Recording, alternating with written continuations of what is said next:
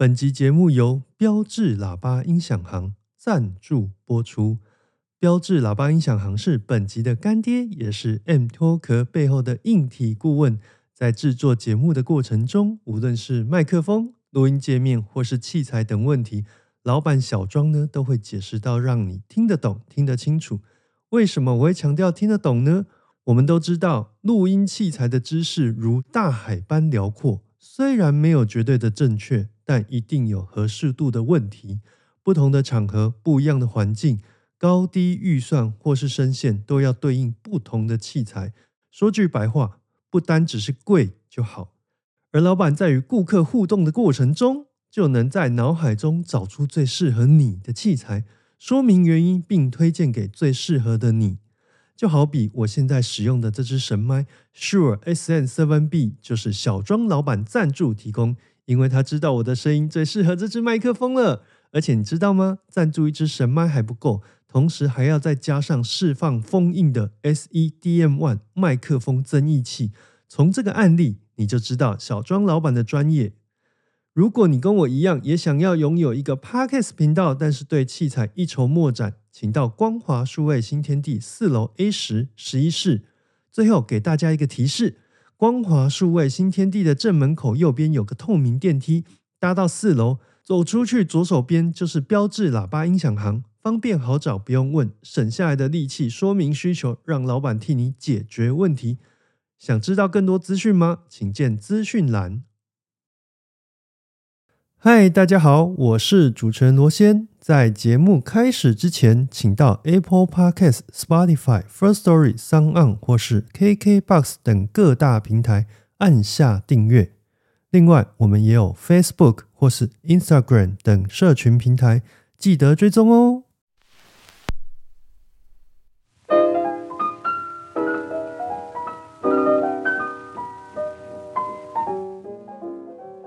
我是罗先。欢迎收听 M 脱壳 Music and Talk。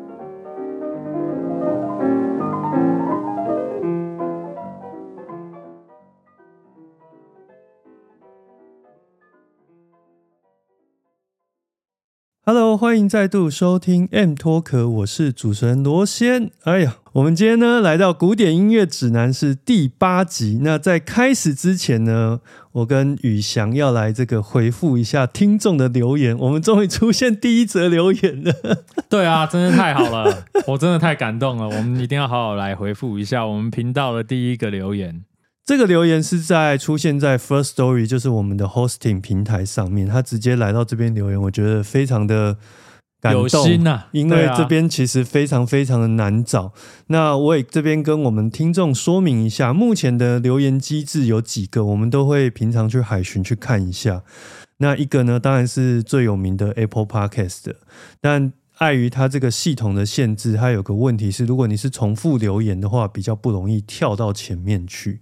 也就是因为它只有一个账号，只能留一次。那如果你有重复留，它会停留在原本那个格子。如果去 Apple 的那个系统，老实说，我们比较难看到你的留言。那第二个呢，就是在 Spotify 上面。那因为我们的 hosting 跟 Spotify 之间有一些联动，所以现在每一个单集的新出来的地方都会有留言。那再来就是我们的本家，就是 First Story 这边。那各位可以登录留言，甚至于也可以匿名留言。所以想要骂我们的话，你也可以透过 匿匿名的方式来留言。那我们这一次出现的一个留言是上一次我们在聊莫扎特的这个呃钢琴钢琴协奏曲。对，那这一位匿名的朋友呢，他说。听了雅尼克的版本，想起了一九五四年克拉拉哈斯基尔跟呃一位德德国指挥弗呃跟一位匈牙利指挥弗雷克塞的指挥的合作版本，然后也相当的感动。那其实我们上一次本来列表里面是有要选哈斯基尔这个版本啊。对，应该是说我们那时候是因为要做那个 Ingrid Hebler 嘛。对。那其实 Hebler 跟这个哈斯基尔他们是有点类似，他们的调性其实蛮像，他们擅长的范围，然后他们在这个演绎上面，我觉得是气质比较相近的两个演奏家。那因为那那个那一天有特别想要讲 Hebler，所以哈斯基尔的我就没有放，嗯主要是这个原因。但是那个版本也很经典，很多人很喜欢。对，那因为他其实前后录了蛮至少有三次以上的二十号的协奏曲啦。对啊，那他这一个提到的其实是当年在 DG 嗯的版本，然后同时他其实在飞利浦有跟那个马克维奇，我觉得算是有点没讲到，有点可惜的是，他使用的卡戴萨版本是他自己写的，对对第第一、第对。三乐章都是他对我们那时候，我们上一集节目有聊过，就是说那个我们最后选段，然后刚好我们都选到卡顿扎是是那个贝多芬芬的就是那是一个巧合这样子。事实上，蛮多人都有写卡顿扎而且一般来说他们都会有，因为我们举的那些作曲家其实都有自己卡顿扎的版本。嗯，对，那刚好呢，也借由这个机会，我来刊物一下。刚好我上一次在节目里面有提到，就是李斯特讲肖邦的音乐是枪炮里藏着藏着玫瑰嘛。那事实上讲这句话可能不是李斯特，我的印象有错误，其实是舒曼呐、OK，刚好趁这个机会也可以刊物一下，所以各位听众，如果你在听的过程有发现，哎，哪里罗先哪里有讲错，或我们是在呃引用上面有一些错误的话，也很欢迎大家在 First Story 这边留言来跟我们呃刊物。对啊，那今天的话呢，就是来到了这一集呃期待已久的，我们呃这一集要来聊的是西贝流士的小提琴协奏曲啊。哎，你有没有发现我这一次都都没有讲话？我之前都我之前都自己出来，然后这一次 这一次你没介绍，我就没出来，然后我们就直接进到曲目了。发现我们存在着某种诡异的默契，越来越自然了，越来越自然了。就是一定会有，一定会有人，就是就一定不会照正常的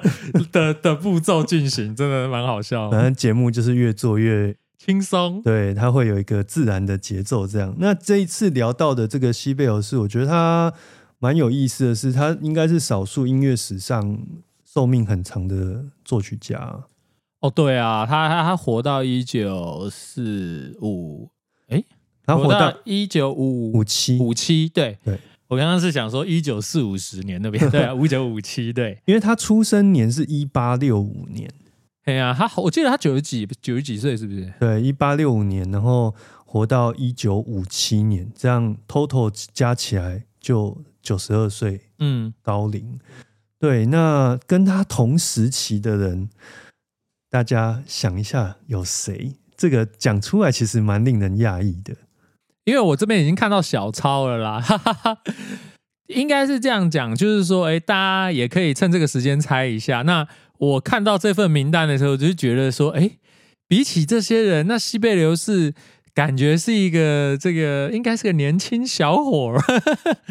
会给人家这样的感觉啊、对，那事实上其实因为他是刚刚有提到说他是一八六五年出生嘛，嗯。这个基本上这个年代是欧洲整个经济水平跟他的应该算军威最最壮硕的时候。文明最对茂盛的时对候，对对对，那同时期呢，有一八六四年出生的理查斯特劳斯，哦，对，这一位是被誉为嗯是浪漫乐派最后的传人嘛。嗯，对，一直到二战之后都还有作品问世。嗯对、嗯，对，那另外一个呢，就是呃，喜欢交响乐的乐迷很熟悉的马勒。对他只嗯比马勒小了五岁，是马勒是一八六零年出生。对，哦那同时呢，另外一个就是德布西，法国的德布西。哦，所以他其实哦，这四个名字放在一起看的话，就就就会觉得说，其实哦，他们也没有离我们那么远。对，西贝欧是应该是这四，如果说我们就讲这四个里面，除了最长寿之外，也算是运气比较好的，因为他真的活得够长，所以他的人生有后三分之一是有跨入这个录音年代的。哦然后嗯，哎，那理查史特劳斯，理查斯奥斯也算，而且理查斯奥斯也是有作品留下来，就是他亲自指挥的作品。嗯但另外两位就很可惜了，尤其马勒英年早逝，五十一岁过世的时候，他其实那个时候的录音都还不是那么那，时候哇，要录马勒应该是 vocal 的代对来那这个交响曲，但他有留下来的就是直卷钢琴的的直卷钢琴的版本哦。这样子，对。对啊，之前钢琴还是不错。嗯，啊，德布西也是差不多的状况，因为他大概活到一战左右，一一九一八年，对啊。对，所以这样子看起来，西贝欧是理论上他应该是一个有机会留下录音的作曲家才对，哦，你说自己指，然后指他的那些交响曲嘛，对但啊，事实上他好像什么东西都没留下。不会啦，现在现在这个其实西贝流士真的是一个，如果以用一个股票来形容的话，西贝流士我会说他是一个后市看涨的作曲对对对对家、对，他我认为啦，他的他的身世包含到我们现在二零二三年，然后最常被演出的这个管弦乐作品这样子的视野去看的话，我觉得他的身世甚至不输，其实完全不会输，像是马勒啊、舒曼啊、布拉姆斯这样子的。这样子的作曲家哦，就是因为西贝流是嗯，怎么讲？我觉得一开始西贝流是他在他的作曲的时候被评价为就是可能有点偏向于保守嘛，嗯因，为跟第二维也纳学派那些怪人啊，不是 跟那些跟那些前卫伟大的前辈，对，跟那些伟大的前前辈比起来，西贝流士就是他没有做出太多在学术概念上的一些比较新颖的，他比较少。对，但是他的曲子呢，真的是这个好久成瓮底，这样越听越越有味道，这样。对，那西贝欧是刚刚我们有提到，他是一八六五到一九五七这个时间区间嘛，刚好因为他是芬兰人嘛，对，芬兰除了这个出产这个 Nokia 很有名之外，其实呃，芬兰在近代的欧洲史里面，它有一件很件很重要的事情，几乎跟等同于中华民国所遇到的事情一样，就是他们建立了一个近代的国家。而这件事情嗯其实是要一直到一九一七年的俄国十月革命之后才落成。那你看，他是一八六五年的人，所以他其实这辈子有前三分之一到三分之二的时间都是在呃为了芬兰的独立建国而努力。哦，所以他是、他是亲身去见证了这个芬兰建国的过程呢。对对对，因为在呃二十世纪初期嘛，有一批的现代化国家一个一个建立嘛。那芬兰其实也是在这当中。那在这之前，其实简单提一下，它最早其实是跟瑞典是很靠近的，嗯嗯，甚至于是瑞典的一个算行行政区域。那后来就是俄国这个大肆入侵这个北欧之后呢，芬兰就是成为俄国辖下的一个行政区域。嗯，这边是写说这个俄俄俄国沙皇啊，俄亚历山大一世将芬兰设为就是大公国这样。这是 Chat GPT 讲的，哦 我不知道这个 Chat GPT 讲的，那那那，可是看起来其应实该还行。对我们对 对，所以其参实考一下。其实西贝尔是那个时候他所遭遇到的整个那个时空背景，尤其是跟他的国家有关，是他们也是要成为一个独立的国家的运动的道路上迈进。嗯，对，哦。那同时呢，这个时候的欧洲，你看他，我觉得他运气也不是很好、欸，就是经历了一次世界大战跟二次世界大战，然后嗯还有就是整个欧洲的军工啊什么的，它都有一个很很明显的成成长啦，因为打仗的关系啊。所以因为因为他很很长寿嘛，所以哇，可是真的说，等于是这个国家开国的这个，因为嗯，因为我不太知道他有没有参加政治活动啦，哇，主要都还是以一个音乐的角度去看他。政治活动可能就是他那时候不是有写一个芬兰颂嘛？对啊，对啊，对啊，啊，所以其实他应该跟这些政治人物的关系不会不会太遥远哦，嗯也是应该算是芬兰的这个音乐家的一个 icon 了，没有对问题。那我们回到西贝楼是他自己本身的音乐吼，因为在他今今天我们要谈的是小提琴协奏曲嘛，但嗯其实在他之前已经有四首小提琴协奏曲在历史上非常有名，而且被誉为是这个四大小提琴协奏曲。对，哎，那分别是贝多芬，然后布拉姆斯，然后孟德尔颂，以及我们上一次有介绍到的柴可夫斯基。对，但好像没有人把西贝流斯这首作品视作是第五大。其实呢，哎，我有看过一个说法啦，我我也没有记得来源啊。那那个说法是这样子的，就是说有关于这个四大小提琴协奏曲的这个这个取代的这件事情，嗯那就要先看看说谁谁最有可能被换掉，他就用这样的视角去分析这件事情哈。首先第一个，贝多芬不会被换掉，就是因为贝多芬那个他的他的这个地位，地位对乐圣的地位很高，很难去去去换一个贝多芬这样子而。且就音乐录音乐，他的这个贝多芬的小提琴曲也真是够精彩。够够特别，对，对就是有一个开创性，而且贝多芬已经就是贝多芬他的这个难得快乐的的的表现，难得这个曲子是比较快乐的，比较比较正向、对阳活泼、光正面、积嗯极、阳光的，这是贝多芬的作曲内容里面比较少的一面啊。我觉得把它留下来完全没问题。然后再来第二个不太可能被换掉的就是布拉姆斯。为什么会这样说呢？因为因为他是三 B 里面的第三 B。哦，你说他还是德国三 B 对不对？哦，呃，应该是说，除了这个巴哈、贝多芬、布拉姆斯在德国的地位之外呢，其实我觉得他有一个不会换掉的原因，是因为他太特别了。他是所有的协奏曲里面听起来最不像协奏曲的，嗯，就是说最不像是浪漫时期的协奏曲的小提琴协奏曲，因为它里面呢几乎就是我都说它是根本就是倒过来，它是给帮这个管弦乐团伴奏的独奏小提琴的作品。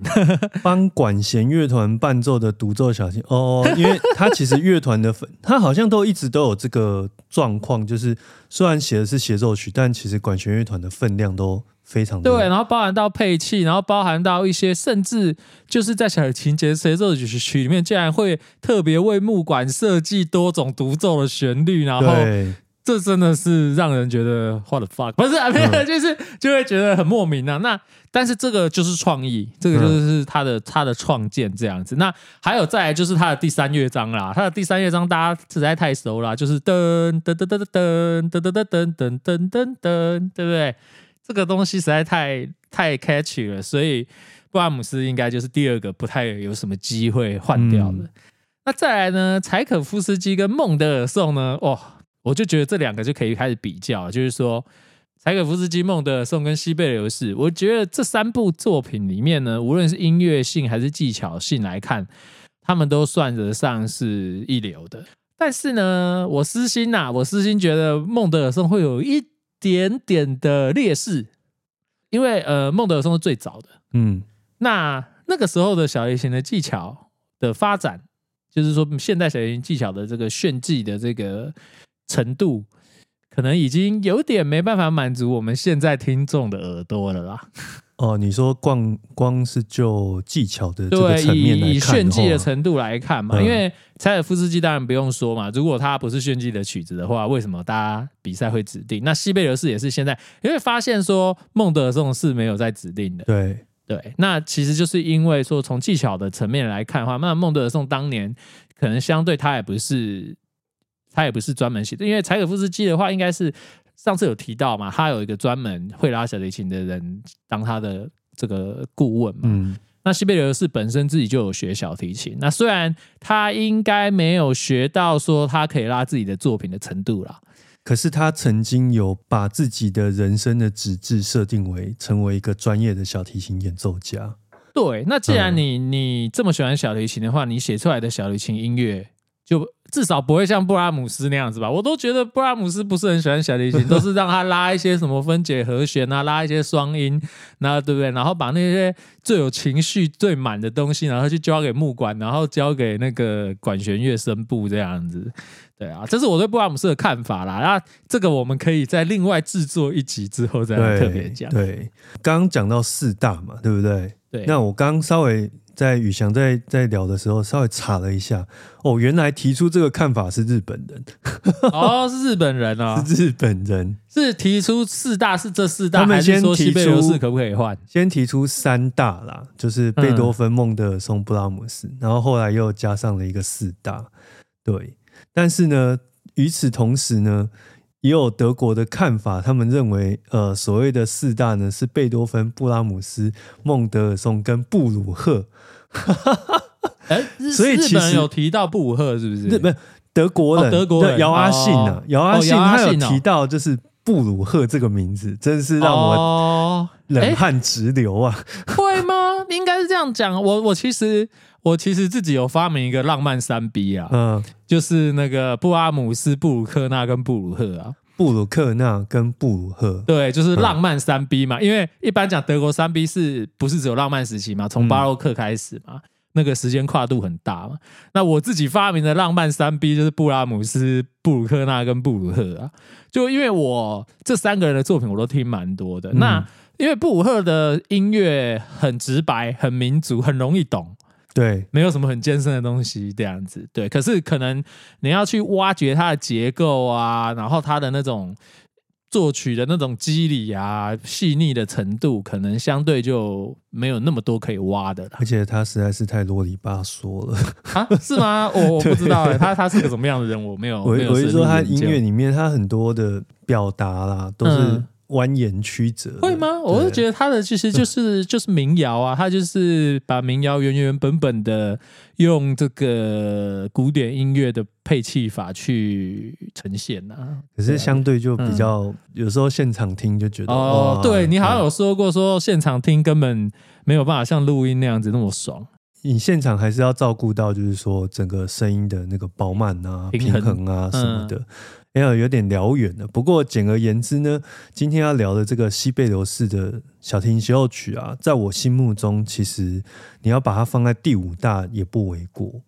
因为我其实它觉得可以放在第三大。甚至于是第三大。对，我觉得可能贝多芬跟布拉姆斯没有办法超过，但是我觉得第三名还是稳稳的。我觉得他小赢柴可夫斯基一点，以二零二三年的嗯，状况来看，我而且他写的其实也比较后来嘛，对啊，对对，现在、嗯现在我们看到的他的时间是，其实他第一次完成是在一九零三到一九零四之间。对对，那可是我们现在比较常听到是他后来又修改完之后，成为一九零五年这一个最终的版本。对，那这个其实在这一个案例上，这个曲目上是很值得被讨论的，就是到底为什么西贝尔斯会把他抓回来，然后又把他重新修改一次，成为我们现在比较常听到，而大家都会遗忘掉旧的那个版本。吼，我觉得答案可以去找一下 BIS 在九零年代的时候，跟西贝流士的家属有达成一个共识，就是他们要录这个当年的版本，就可以听得到说，哦，为什么 后来呢？西贝流士要再再重新改写一个版本，因为在那个版本之中，其实你听得到蛮多的犹豫不决在里面。对，就是说，因为嗯，其实现在我们如果用从用用电影来比喻好了，就常常也会发生嘛，就是说，呃，电影里面想讲的事情太多了，以至于主轴不明显，从头看到尾也看不懂在演什么。对，其实啊，套用到这个原版的1903版的西贝流士的小提琴协奏曲，完全就是可以完全套用这个概念上去。对，它有点像是有一些电影会出导演版，我最近才看了一个，对，那有些导演版我觉得也蛮好看，它它补进去的，就是可能只是为了院线的时间不够的的片段，可是有些导演版看了，你就是就知道说为什么后来院线的版本 是一个比较紧凑，然后比较紧张的版本。哎、对啊，对。对啊，对，那除此之外，其实因为它有很多的细部的东西，可能就没办法在节目里面呈现，而且我们今天也没有准备那个片段。可是，在 BIS 就是世界首录的那个版本里面，他跟非常厉害的小提琴家希腊小提琴家卡瓦科斯合作，因为他是一九八五年的西贝尔斯小提琴大赛的冠军。可是，即使是这么厉害的人，在这个版本里面也可以听得到大量的这个一个算是初出茅庐的年轻作曲家，在他的人生当中，他想尽办法要把他觉得最棒的素材全部都丢在这个曲子里面，可是反而是听起来是有一点结构上啊，各方面都 都蛮啰嗦的。当然，这个历史的这个还是能被保存，已经很好了。你看哦，像那种早期的，他们就没有这个机会。应该是说，我们现在的听众能听到一个古典音乐作曲家的这个修改这个旧版、新版的这些版本的变化的话，其实是一个蛮幸福的事情。对对对，这几年有有一些曲目有陆续有被挖出来了，但事实上，真的能够落成一张商业录音，然后摆在我们面前被听到的机会。毕竟还是不多，但是呢，从历史的大数法则里面，我们可以看得到，有时候有修改真的是比较好一点的。真的，我们非常非常感谢这个西贝流士，他他当时啊，就是说这个首演其实是不太顺利，本来是想要在德国演出嘛，对，然后后来没钱去，那时候财务的关系没办法，嗯。他那时候没钱去德国，然后那个他原本要献给德国的小提琴家那个 Burmaster，就是那个音响厂牌那个 Burmaster，对，然后就是那个人他也没有办法飞到芬兰，所以就变成只好在芬兰当地就是做首演。那首演后来效果不好嘛，然后他就是用给自己这个一年多一点的时间，就是就是。大改特改，而且他，我觉得他完全知道要改哪里，所以一 下直接变得超棒。对，后来第二次就是就是大获好评了，真的是非常的感动哦。而且因为他自己本身就是一位曾经演奏过小提琴，而且可能有一定程度的人，所以其实在这个曲子里面，好像很少听到一些演奏家在评论说啊，这个技巧是没办法演出的，类似这种柴可夫斯基遇到的瓶颈啊。他创作的时候，其实现代的小提琴教学法已经已经有相对完整，有一个雏形了。对对对，柴可夫斯基那时候还还差一步，还差了一些这样。对，所以其实这两首曲子，如果你把它比放在一起比较的时候，也或许西贝流是这个。近代协奏曲里面，少数就是作曲家一个人就可以把所有的哦，就是说没有顾问啊，没有其他参考，其他人就一个人可以搞定。没有像那个肖斯塔高维奇还找了欧伊斯拉赫夫啊，或者是。罗斯波多维奇来直接找那个做，直接找演奏家本人来，直接直接找那个他手边可以遇到最厉害的角色来帮他这个一起完成作品，这样对对。那这边提到的这个作品的大概一些雏形啊，那简单来说呢，它是我觉得在古典音乐史上。嗯，绝对是不太可能错过的作品，而且我觉得大家后市看涨啊，就是这个如果要买进的话，请大家就是现在可以开始投资西贝流士，当股票买就对了。对对对对对，我觉得西贝流士后市看涨这样子，它它在未来的五十年，说不定还可以再超越个超越几个德国作曲家之类的。接下来的版本的部分，就由宇翔来跟我们介绍一下。西贝流士这个小提琴协奏曲呢，它就是一个三乐章嘛。那三乐章之中呢，它有一个特色，我这边重点的来提啊，就是它的第一乐章呢，它采用了三个主题。那一般来说会是两个主题，然后它多了一个主题。那人家是双主菜，它是三主菜。对，它是三主菜，然后它的这个。它的这个三个主菜其实都非常，哎呀，你看，你你想想，其实其实应该这样说，我们刚刚不是讨论了很多，就是他早期的那个第一版嘛。第一版的话，哦，那个菜更更太更是多了。对啊，他是忍痛割爱之后，还是比还是就是不落俗套这样子，二加一三主菜的这个，就是听那个第一版，你真的很很能感受到他想要把他这辈子。觉得最棒的小提琴素材全部都把它塞进去。对，可是后来我也必须说，他他不止就是说他的加法加的很满，他的减法也减的很好。嗯，所以最后收敛下来的这三个主题互相的衔接的化学反应是是非常棒的。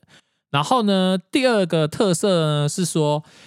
它的发展部就是说，因为它的第一乐章还是用很传统的这个 sonata form 嘛，就是奏鸣曲式。那奏鸣曲式会有城市部、发展部、在线部啦。那发展部呢，就是说我要把这个城市部一开始的这个音乐的素材呢，然后在发展部这边要开始做变化。对，那一般来要来去做这变化的时候呢，如果是交响曲，那当然整个交响曲的每一个角色去发展嘛，去变化嘛。但是西贝流斯这个就是交给小提琴一个人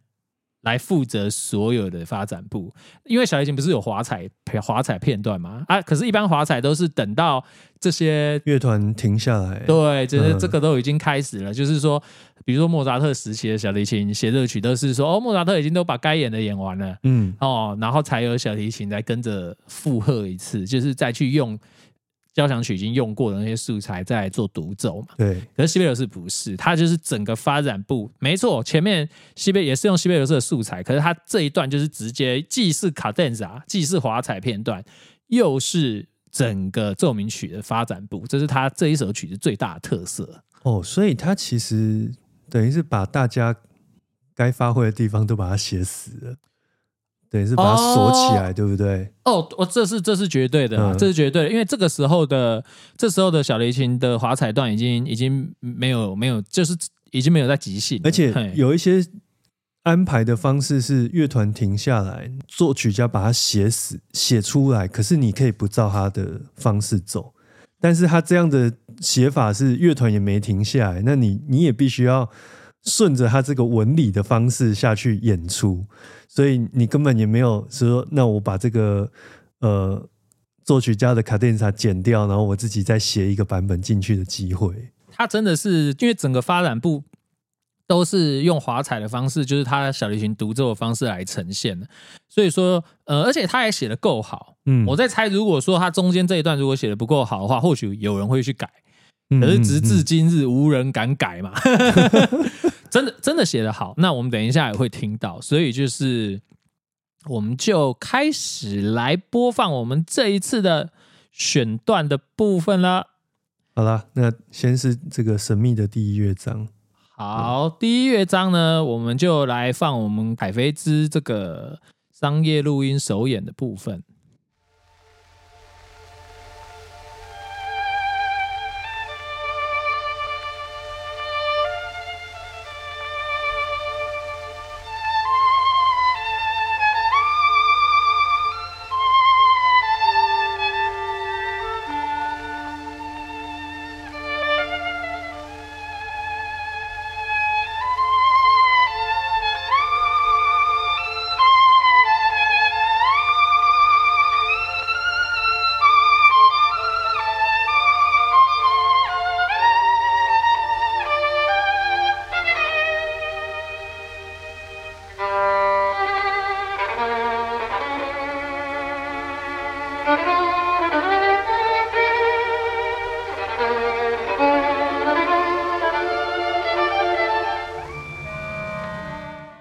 我希望大家呢能把海飞丝这个版本呢，尽可能的先在这个脑海中稍微记一下那个感觉、那个节奏嘛，因为它一开始这样得呢得呢得呢得呢有一个速度嘛，然后海飞丝有一个那刚刚那个拉的速度这样子，然后我们再先记一下那个速度，然后第二个呢就是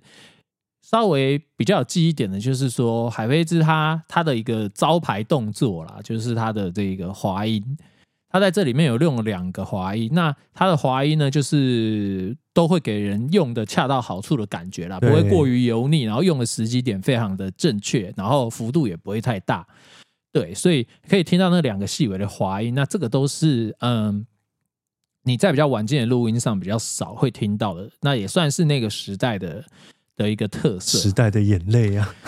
对，因为现在比较不，现在的演奏的风格、艺术风格已经不崇尚这样子的做法。嗯不过，我们还是可以听到海威兹这个演出还是一个非常精彩的这个表现。那我们接下来呢，我们一下子把时间跳到了一九九六年哦，经历过这六十年的演化之后，这首曲子一开头变成什么样子呢？我们就来听听看这个 Maxim Van Groff 文格洛夫跟巴伦波音合作的这个现场演出的版本。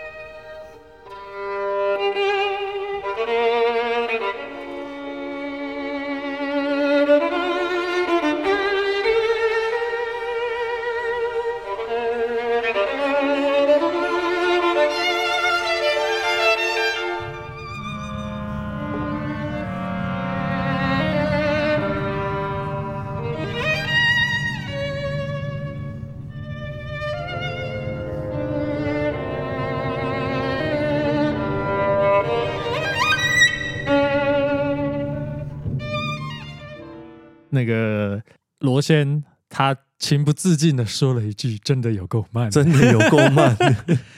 对，那这其实就是这其实就是有趣的地方，就是说，哎，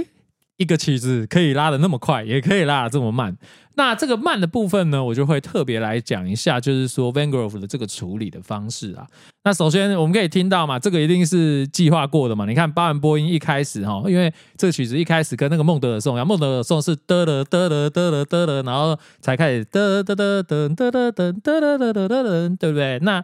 那这个巴伦波音这里它是得呢，西贝流士啊，西贝流士这一首是这样得呢得呢，就是一个是下行，一个是上行，但是意思都是一样的，它就是要把小提琴这个主角引出来这样子。对，那你他一开始就打了一个很慢的起始的速度嘛，所以就是代表说他们决定要用这样的方式来诠释。那 Van Grove 呢，他也没有浪费掉这些时间，嗯，那他他所要做的音，他就是在这这里的时间里面灌注的是更多的这个音乐的表情。那嗯，一开始呢，他其实因为这首这首曲子是下弓起始的，那他的下弓呢很厉害哦，就是第一个音，其实我看到的时候我就觉得非常非常的傻眼，他的下弓拉的像是在用弓箭拉一样，就是非常轻，嗯，然后的呢呢那三个音你就会感觉是弱，然后然后强弱，就是会有很细腻的这个音色力度的变化。然后，因为你要放慢嘛，你如果不放慢的话，其实还不太容易听得出来。嗯，就是像有的时候，我会觉得说，海飞兹啊，虽然真的是一个很伟大的小提琴家，但是对于我这样的一个听众而言呢，我有时候也会觉得说，呃，有些东西哇，他他有做一个变化，有做一个表情，他有做一些细节，可是因为太快了，我第一次听的时候往往忽略了。然后再慢慢慢在听的时候才会感受，但是 Van Gogh 这个不用，你只要听刚刚那短短的几秒，就能够彻底的进去进去他的那个情绪里，而且他感觉气味更重。没错，我我刚刚就是开播前呢，就是跟那个罗先讲说啊，这是我听过最浮夸的，最浮夸。对他非，但他的演出就是以这个著称啊。对，因为他是一个很。会运用自己的技巧优势的一个一个演奏家，对，所以在这个西贝尔斯里面，他也是会把他自己擅长的地方，就是尽可能去做夸张化。那呃，这首曲子呢，还可以，如果大家觉得说光听音乐还没办法感受到那份浮夸的话。这个曲子的那个影片啊，在 YouTube 有非常巨大的观看数，这样子，你直接打，你不用打 Van Gogh 怎么拼，你也不用知道，你打西贝尔式的 Violin Concerto，哇，其实第一个跳出来就他，对，可能第一个 maybe 就是他了，因为。不只是在于它是一个很好的音乐上很好的版本哦，大家也可以去看看它的这个肢体语言的部分哦。它基本上就是小提琴版的朗朗，当时啦，当时啦，因为我后来去看他现场，他收敛很多了，对。但是当时他哇年轻气盛的时候，他拉琴的时候是整个人都会晃的，整个人他没有应该说他身体很稳，但是他就是整个人都很激动这样。所以他的现场演出其实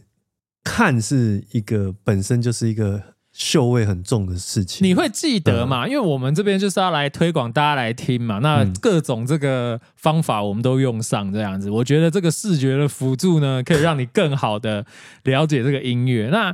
讲到来看呢，就是说，我们还直接来透过这个 podcast 来告诉大家要看哪里啊。我们还有一个选段是这个第一乐章的这个中间部分的。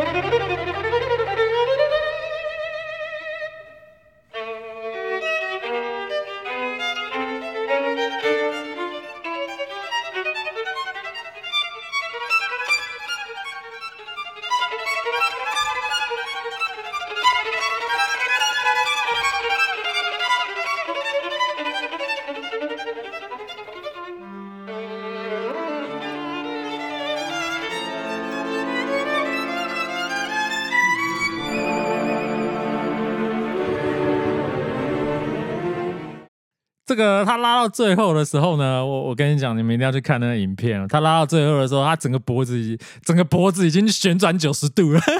非常。其实从音乐里面可以可以听得出来，他感觉好像那个腰都要快要就是折到地上了。他那时候还还胖胖的，肚子大大的，对。然后他他真的是拉的，就是说你你会感觉说，哎，拉小提琴干舞需要这么用力，有需要这么激动吗？他很激动，但是我觉得他最厉害的就是，其实小提琴是一个就是很违反人体工学的乐器了。我可能在之前的集数可能也有讲过，那。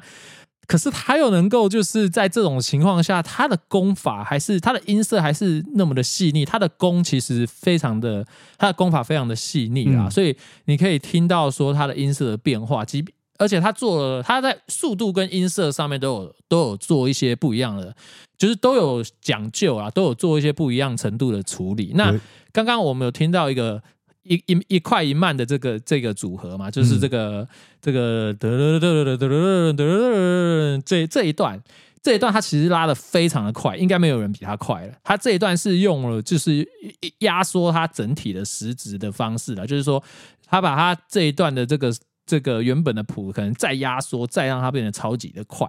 对，然后。他又是拉的有一点这个两边，就是说头尾拉的比较大声，中间小声，然后去创造那个张力，所以整个听起来你就会觉得哇，好刺激，好快这样子。然后他这个快完之后，然后他的慢是这样噔噔噔噔噔噔噔噔噔噔噔噔噔噔，就是他他又会是先一个很夸张的放慢，告诉你说，哎，我慢的来了，然后再来。拉后面的这一些重复的这个段落，让它整个听起来就是真的是不无聊，真的是有四处都充满了火花。听你这样讲，感觉这个乐团会跟的很辛苦。呃，其实应该这样说，其实这样子啦，乐团本来就有总谱，可以有小节啦，可以看，这是一回事。那那再来再来是说，嗯。西贝流士的状况会比较还好，是因为他都分得很清楚，就是说独奏归他比较没有。我知道你最心想讲的 柴可夫斯基，因为柴可夫斯基那时候，因为柴可夫斯基他还是有很多就是呼应，就是说或者说合奏的部分。对，那那那个就是说，如果你越拉越慢，然后后面又没有补回来的话，那其实听起来整个结构就会怪怪的。对，那西贝尔是是因为他这个本身就是一个嗯。比较独奏秀味比较多的作品，对他，他本来就有秀味在里面的啦。我像西贝柳斯就是把他的小提琴的魂全部都放在这一首曲子里面的，所以其实很多人都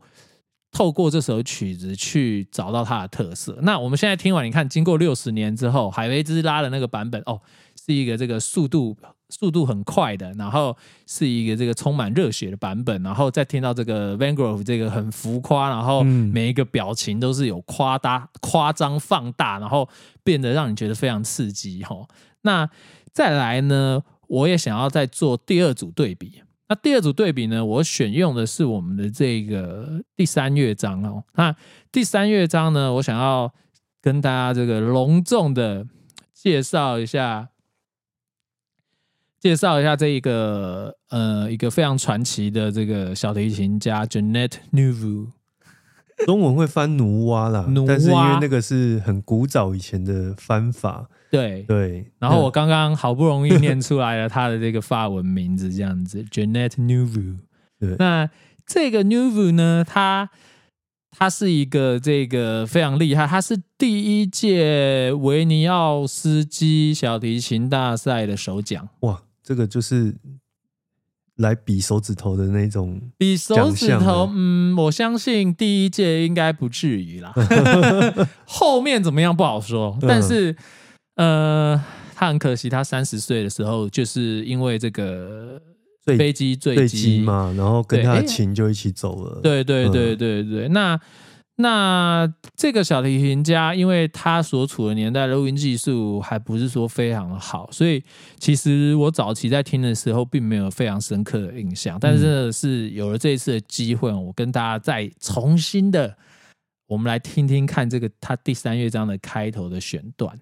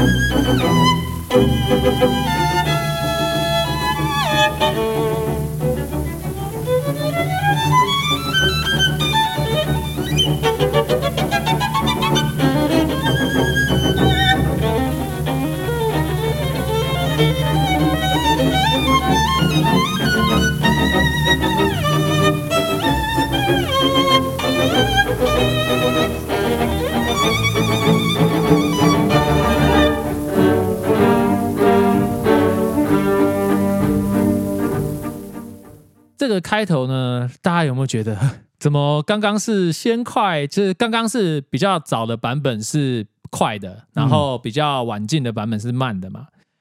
这个乐章怎么刚好颠倒了？嗯，第三乐章应该是一个这个快板，可是努蛙这边呢，它却是用了一个很有节奏，但是是一个比较偏慢的速度，在在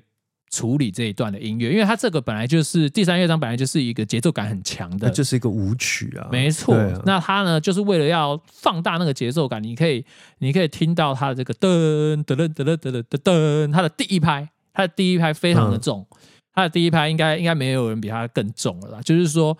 呃，虽然嗯，可能。或许啦，刻板印象上会觉得说，哦，法国的女小提琴家那应该是很斯文的吧？没有，没有，没绝对没有这回事。我她是我听过这个最霸气的这个小提琴家之一啊。她她的音乐的处理就是非常的大气，然后非常的就是靠力量，她的力量非常的强，然后她的这个弓的这个音色呢，非常的扎实，很浑厚，就是甚至不输大卫。哎，可是我听你这样子讲，就是说它的节奏是比较有层次，然后变化的。它其实就是把它当舞曲，真正的舞曲在看待嘛。对因为跳舞有身体的重心啊、引力的关系，所以有一些音乐上的设计，它就会根据人类的肢体的这个比较物理性的状况，它去设计它的速度跟轻重缓急啊。对，从从努蛙的这个版本真的是有跳舞的感觉，因为它的前面是重轻轻重轻轻嗯这样子，然后它会非常有层次的去把它表现出来。那尽管说它的速度，呃，可能跟我们等一下要听的版本比比起来的话，它可能速度上没有到那么快，可是你依然能够听出，这绝对是一个非常技巧非常高超的小提琴家才有办法做到的音乐。除了这个慢的地方，我们也忍不住，就是说，既然提到他，我就情不自禁的又再加了一段这样子。这个中后段的这个炫技的部分，我觉得也非常值得跟大家来分享。所以我们现在就来听听看他的这个第三乐章的中后段的部分。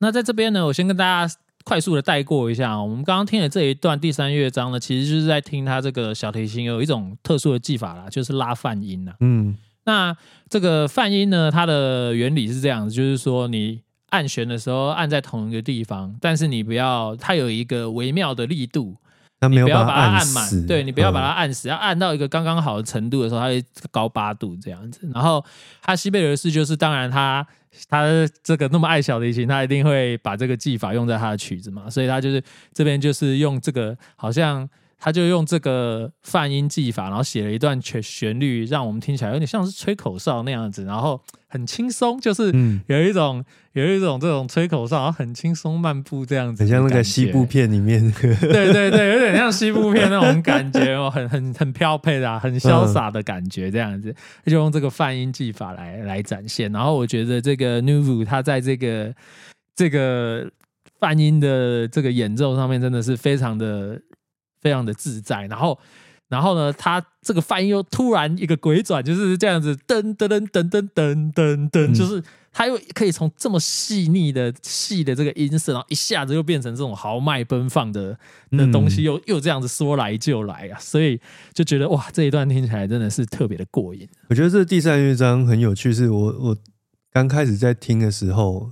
没有看任何东西，然后也不知道什么什么芬兰啊这种，就是后来才去补的这些背景，它就真的很像在看电影的一些，呃，比如说我们刚刚提到西部片的那种情景啊，对，对，所以就是说把它单纯的，就是说如果有时候我们听音乐没有去看这些背景的时候，听众也可以自己用自己的想象力去补足那一个画面的部分。那这个就是很适合拿来当做是一种西部片，西部片，然后 嗯。这个枪，这个他们那些神枪手之间的对决，然后会有一些那种，比如说镜头上的位移啊，然后透过这个分镜去去展示出一种很阴险狡诈，或者是说那种算是去斗心机的那种感觉啦。嗯，对啊，嗯我也我其实也是常常会就是说听到音乐的时候会有画面的那样的人。嗯，那听完了这个努瓦的版本呢，我们现在就要来听这个晚近小提琴家的代表，也是我私心 超爱的 Hilary Hahn 希拉蕊涵。哦，他真的是我我目前心目中，如果要选一个就是可能还在世，然后最棒的小提琴家的话，他会是我心目中的这个人选呐、嗯人选之之一。现在或许可能不是之一的，可能我现在就是真的蛮喜欢他的。对，然后我们选的这个版本，其实他录过蛮多次的啦。那我们选的这个版本是 DG 二零零八年的，跟那个沙龙年合作的这个版本，它是跟这个瑞典广播交响乐团合作哈。那这个版本呢，等一下一听，我们发现第我跟你们保证，第一个音一出来，就马上听出来他们他跟这个努瓦之间对这个第三乐章的见解有着截然不同的这个概念。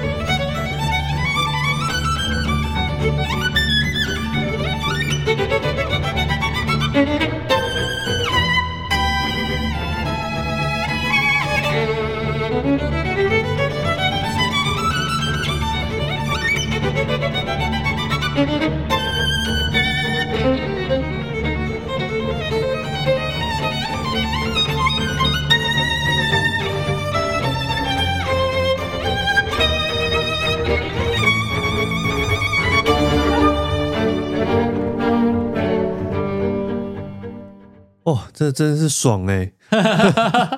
对，一来是这个它的它的速度，它的速度有让你觉得说更更加的紧凑了一点，然后这个速度再配合这个 Harry Han，我觉得这个版本有一个非常独到的见解，就是在于它音与音之间的连接非常的紧密，它拉出了一种绵密感，因为。呃，我刚刚有提到嘛，这个第三乐章它是一个节奏感很强的舞曲的这种调性，可是 Harry Han 他就是独创一个拉法，就是说，哎，虽然它有节奏感，我也拉出一定的节奏感，但是我在音与音之间，我反而是拉的更黏的，嗯，把它连在你更连在一起，让它有一种一气呵成的感觉。而且它不像在拉舞曲，对，比较像是在拉一个真的是我来让你们看看我有多厉害多厉害的炫技曲。对我是觉得说，我们听到会感觉炫技炫技，那主要也是因为这个角度的诠释，然后的成果够精彩啦，对。不然我们就只是觉得说，哦，那好像就是手指动一动，也没有对这个音乐有什么贡献，但是其实是很有贡献的，对，就是他这个拉法，我们把它选出来跟大家分享，就是因为我觉得，哎，这是一个很正面的，就是说不同角度的诠释，然后一个很成功的案例。嗯，我一听的时候，我就马上觉得说，啊，一定要把它放进来。哇，每次听都觉得很爽，而且 Siri，我我不知道我自己在听他跟别人的版本，我觉得有一个很大的差异是，他对于 G 弦，就是小提琴最最初的弦，最初，然后音最低的弦嗯，的运用，其实是比别人来的更有一种爽快的感觉。应该这样说哈。讲到这个 G 弦呢，我觉得啊，小提琴的这个 G 弦啊，真的是可以感受出一个小提琴家的内涵，可能就会表现在 G 弦上面。啊，这么这么，就是因为你想想看，很多人的 G 弦，他很多大师就是被认为是大师的，他的 G 弦都是有特色的。你看对密尔斯坦，哦，大欧密尔斯坦的对，然后大欧、大欧的 G 弦就是这么的厚，然后硬是比别人厚出一大截。然后密尔斯坦的 G 弦是温温的、有气质的，相对来说、就是比较没有那么厚重，可是有一种斯文的气质啊，这个真的很难，嗯很只可意会不可言传。然后，然后像这个格鲁米奥的格鲁米欧的这个居选，非常的非常的这个有。呃，也是一个，也是跟密尔斯坦很像，有点更有气质，但是密尔斯坦感觉会更像是一个有，就是说，呃，好像比较聪明、比较比较这个巧妙的那种斯文的人。然后这个格鲁米欧的又更内敛一些，但是就是斯文中带点内敛，这样子，可能就是他们两个之间的气质还是可以听得出来而。且对小提琴来说，这条弦上面的声音在音域上其实也跟人的声音是最接近的，其他再上去很多的很多的位置，人是根本嘴巴都唱不上去的。嗯对，啊，对啊，小提琴其实就是很高音域的乐器。呃，对，很高音域的乐器。然后，呃，我我自己啦，我自己的见解是说，这个小提琴呢，它其实就是人类就是想象中理想的声带的样子。就是说，如果我能唱的那么高的话，对不对？现在你看，大家选秀节目上飙高音依然是这个一定要的戏码嘛。哦，对啊，那不过现在好像大家年轻人好像是听 rap 了，不过 我不太知道，但是但是就是说，呃，我常都觉得说小提琴跟声乐有很多雷同之根处，根本上的雷同，就是而且他也必须要去让乐句去像是在人唱歌呼吸的那个样子。对，就是聆听的时候，就是听得越多，越能感受到，就是小提琴跟声乐之间其实是有一些重叠的地方，这样。嗯，对，然后嗯、哦，讲到这个居弦，真的是有蛮多人可以讲的。我们剩下来留在之后，如果有提到这个比比较多居弦的曲子的时候，开一集《居弦之歌》。居弦之歌，对，就是可以去讲到。我觉得每一个大师他们要展现他们音色的特色性的时候，可能居弦甚至会比一弦还要更容易哦。嗯，对，可能更容易让人家有有这个识别度。好，那我们刚刚讲完的第一跟第三乐章，对，但有独漏第二乐章，为什么呢？这好像访问我，对啊，为什么独漏第二乐章呢？这一次也是我们节目首次没有按照顺序播放，没有按照乐章顺序播放作品这样子。那这个会会这样子安排呢？主要还是因为我对这个小提琴家有着特别特别独一份的这个情感啊。就是我现在要介绍的是这个波兰裔英国籍的这个小提琴家 Ida Handel，对他算是也是蛮长寿的，对不对？对他也嗯是最、他最近刚过世啊，这几年的事情而已啊。那这个人为什么要介绍呢？因为西贝流士是听过他拉琴的哦。哦，是，对，西贝流士有听过他的演嗯出，然后当然也有写一封信跟他说，哎，能被你这样子的大意啦，大意就是说，哎，能被你这样子出色的这个演奏家，这个拉奏这首作品，然后我很满意，这样子，我很高兴，这样子。嗯那刚刚有提到那个维尼奥维尼奥夫斯基那个第一届嘛，嗯，我记得伊达 Handel 好像是第五还第六名，嗯，对，那这个哦，所以他有参与到第一届。对，我跟你说，嗯。这个西贝流士小提琴协奏曲跟维尼奥夫斯基小提琴大赛之间有一些微妙的量子纠缠呐、大家如果有兴趣的话，去看一下那个第一届都有谁得奖这样子，你就会发现那些人都是西贝流士的高手、哦，可以说是这个西贝流士跟这个比赛之间的这个量子纠缠。是不是因为这个曲子本身其实技巧也蛮高的，所以所以你必须要，因为我知道参加维尼奥夫斯基那个都不是都不是普通人呐、都是小提琴里面对于技巧是非常厉害的那一群人才有可能在这个大赛脱颖而出啊。应该是这样讲啦，就是说提到技巧的话，还有另外一个东西叫做帕格尼尼。嗯对，那因为我觉得帕格尼尼的作品，呃，跟我们今天聊到的任何小提琴协奏曲都有很本质的区别啦。嗯。对，所以我们可能之后再做，又来又要挖坑，又要挖坑，之后再来单独来聊聊帕格尼，因为帕格尼当然他也是技巧要求的非常的高，对，但是他的音乐可能会更着重在于，我会觉得。如果要能够真的去享受帕格尼尼这种风格的音乐的话，你真的要会拉琴，嗯。因为他很多东西他是有一点，就是他的炫技是更执着于在就是那个技术的本身，而不是说你音乐会好听，有的时候甚至那个声响效果不好听，它只是特别，嗯。或者说它是很难做出那个声音，然后帕格尼尼把它把它写出来这样子，他有的时候。你就像是有点类似练习曲的那种概念，就是说他是在尝试，他是一个小提琴的的这个招式的开发者，对，然后他因为开发才是他的目的，曲子只是他的手段。嗯那跟西贝尔是这种，我本或者是像我们刚刚讲那四大，它本质还是一个要好听然后隽永的音乐，然后他就是可在不管是结构上或者是主题上的设计，对，都还是有一定程度的这个讲究。巴帕格尼尼的曲子就会相对比较在这方面会比较随性一点，就而且是比较自帕格尼尼。很多东西你可能没有没有演奏这个乐器的，真的是听不出来他到底在干什么。对，就是对。会像比如说像那个肖邦也有，其实肖邦算是非常厉害，肖邦的钢琴练习曲完全不会难听，但是他也是有他一些机械性的地方嘛，对啊，或者是说他有一些目的，说呃你要练三度音、对啊，五度练音几度，嗯。对啊，所以其实就是差不多的概念呐。哦，我刚刚在你讲这个，大概查了一下，呃，伊达 Handel 是参加一九三五年的维尼奥夫斯基小提琴大赛，那他是第七名。哦，第七名，哎，那个一九三五年是第一届。对，然后然后第一届就是当然有那个刚刚我们提到的努娃嘛，努娃嘛，努娃他是第一名那第二名是谁呢？是苏联籍的大卫·欧伊斯拉赫夫。没错，跟你说，大卫的西贝流士那也是非常厉害，而且西贝流士呢，我跟你讲，大卫他真的是太特别。我我我听的是那个 Sony 啦，然后跟那个奥曼蒂的那个版本。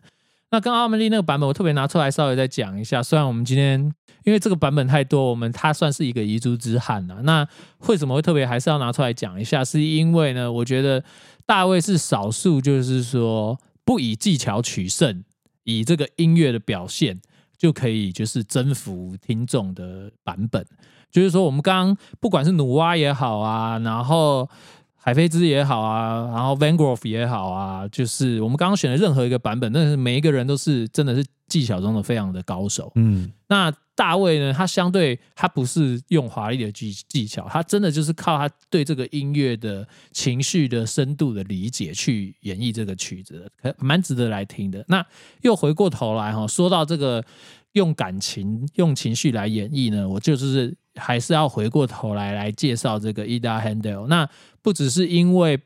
西贝流士生前有听过他演奏的这个西贝流士小提琴协奏曲哈，也是因为呢，就是呃，他在这个这个跟捷克爱乐，然后跟这个安切尔合作的这个现场演出的版本哦，他的第二乐章，他的第二乐章拉的真的是哇，那个每每一弓、每一个每一弓、每一个音，你都能感受到他的真情流露。嗯然后，甚至我听一听，都会有一种觉得，因为他这个录音刚好是在西贝流士过世后几个月录的，然后知道这个背景，又不禁觉得说，哎，是不是有一点点纪念的味道在里面？这样子，就是说这个现场演出了。那，呃。我们就来听听看这个第二乐章的选段吧。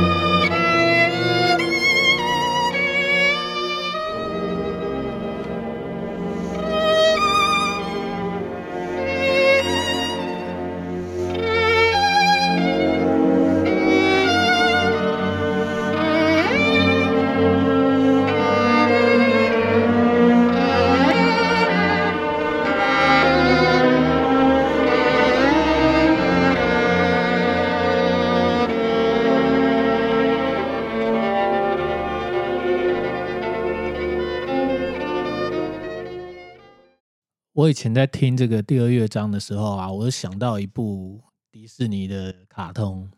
最近迪士尼也蛮红的，但是呢是隔壁棚的，是《美女与野兽》哦，《美女与野兽》的这个主题曲我非常的喜欢嘛，嗯。哒哒哒哒哒哒哒哒哒哒哒哒哒哒，这个，嗯，哦，然后我觉得这个西贝流士的第二乐章就是这个这个美女与野兽主题曲这个超进化版，就是非常的浪漫。然后我每一次听的时候，我都能够感觉到，就是这种在这种维也纳风格的那种华丽的舞厅里面，然后一男一女，然后穿的非常的穿着这礼服，然后两个人这样子手手勾着手在缓慢的这样子缓慢的这样子舞动，很有画面啊。，对。然后 Handel 他这个音乐，我们刚刚放的其实是他比较激情的，就是说情绪到最满的时候，但是他前面的铺陈其实也非常的精彩。那 Handel 呢，他更是就是说，你可以听得出他每一个音都非常的谨慎，嗯很慎重，然后很真挚的表达这个音乐的这个情绪在里面的，对，嗯就是会有一种真的很很会感觉到一种心灵的这升华啦，返璞归真这样子，忘记那一些就是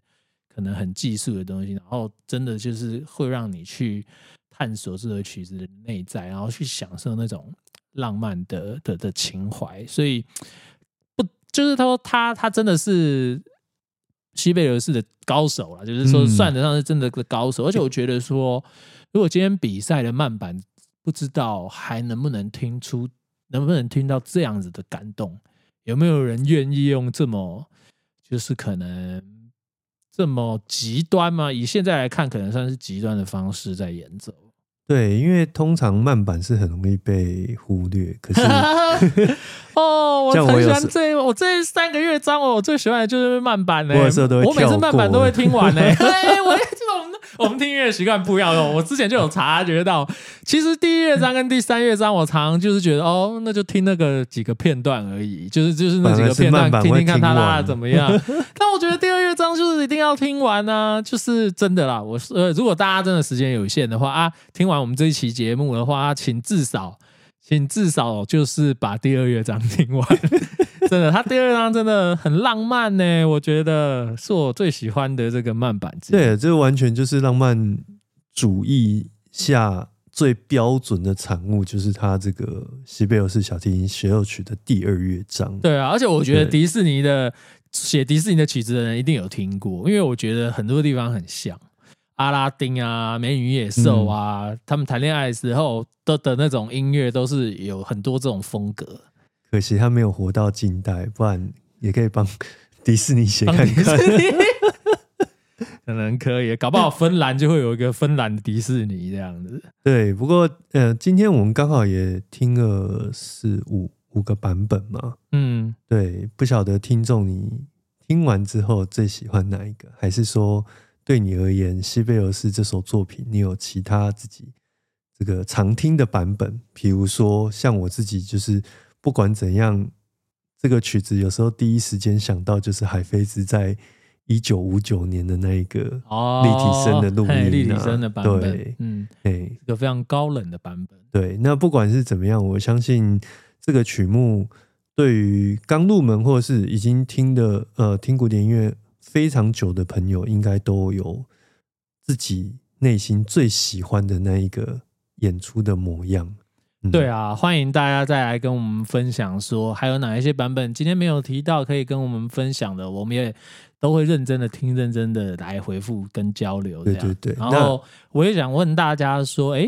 你们不知道你们听听这个首曲子的时候有没有想到一些画面啊？像我刚刚想到的迪士尼的动画，说不定你们有其他的想法、啊。对，也都欢迎就是跟我们做交流这样子。好，嗯所以呢，我们的留言方式主要的渠道有三个，一个呢就是在 Apple Podcast 下面，那第二个呢就是 Spotify 下面，你可以留回复你的留言，以及最后就是在我们的主要的 hosting First Story 的这个呃网页版的下面，你也可以以匿名的方式留言，那我们都会去海巡去。去抓来看这样子。那如果你有留言的话呢，下一期也会这个在节目当中哦来呃回复你的留言，这样。太好了，嗯我们终于有一个跟其他 podcast 一样的桥段了，就是念 念观众的留言，念听众的留言一，下，终于可以、啊。希望大家多给我们这个机会，因为做这个，我们做这个就是为了要找寻这个四四散在世界各地的这个古典音乐的乐友。爱乐朋友们，对。对啊，爱乐朋友们，就是希望大家可以多多支持我们。然后收听我们的节目呢，也可以到 Apple Podcast、Spotify 或是 s o n 或是 First Story 的这个呃播放软体上面呢来收听我们节目。那我是 M 脱壳的罗先，我们今天节目就到这边先告一段落喽，拜拜。拜拜。今天的节目就到此告一段落喽。喜欢今天的节目吗？如果你有任何想法的话，欢迎到我们的粉丝专业或是 IG，甚至于是其他 Apple Podcast 等各大平台来告诉我们哦。此外，如果你还想收听其他关于音乐类型的节目，也欢迎到 N Talk 里面找你有兴趣的节目来收听哦。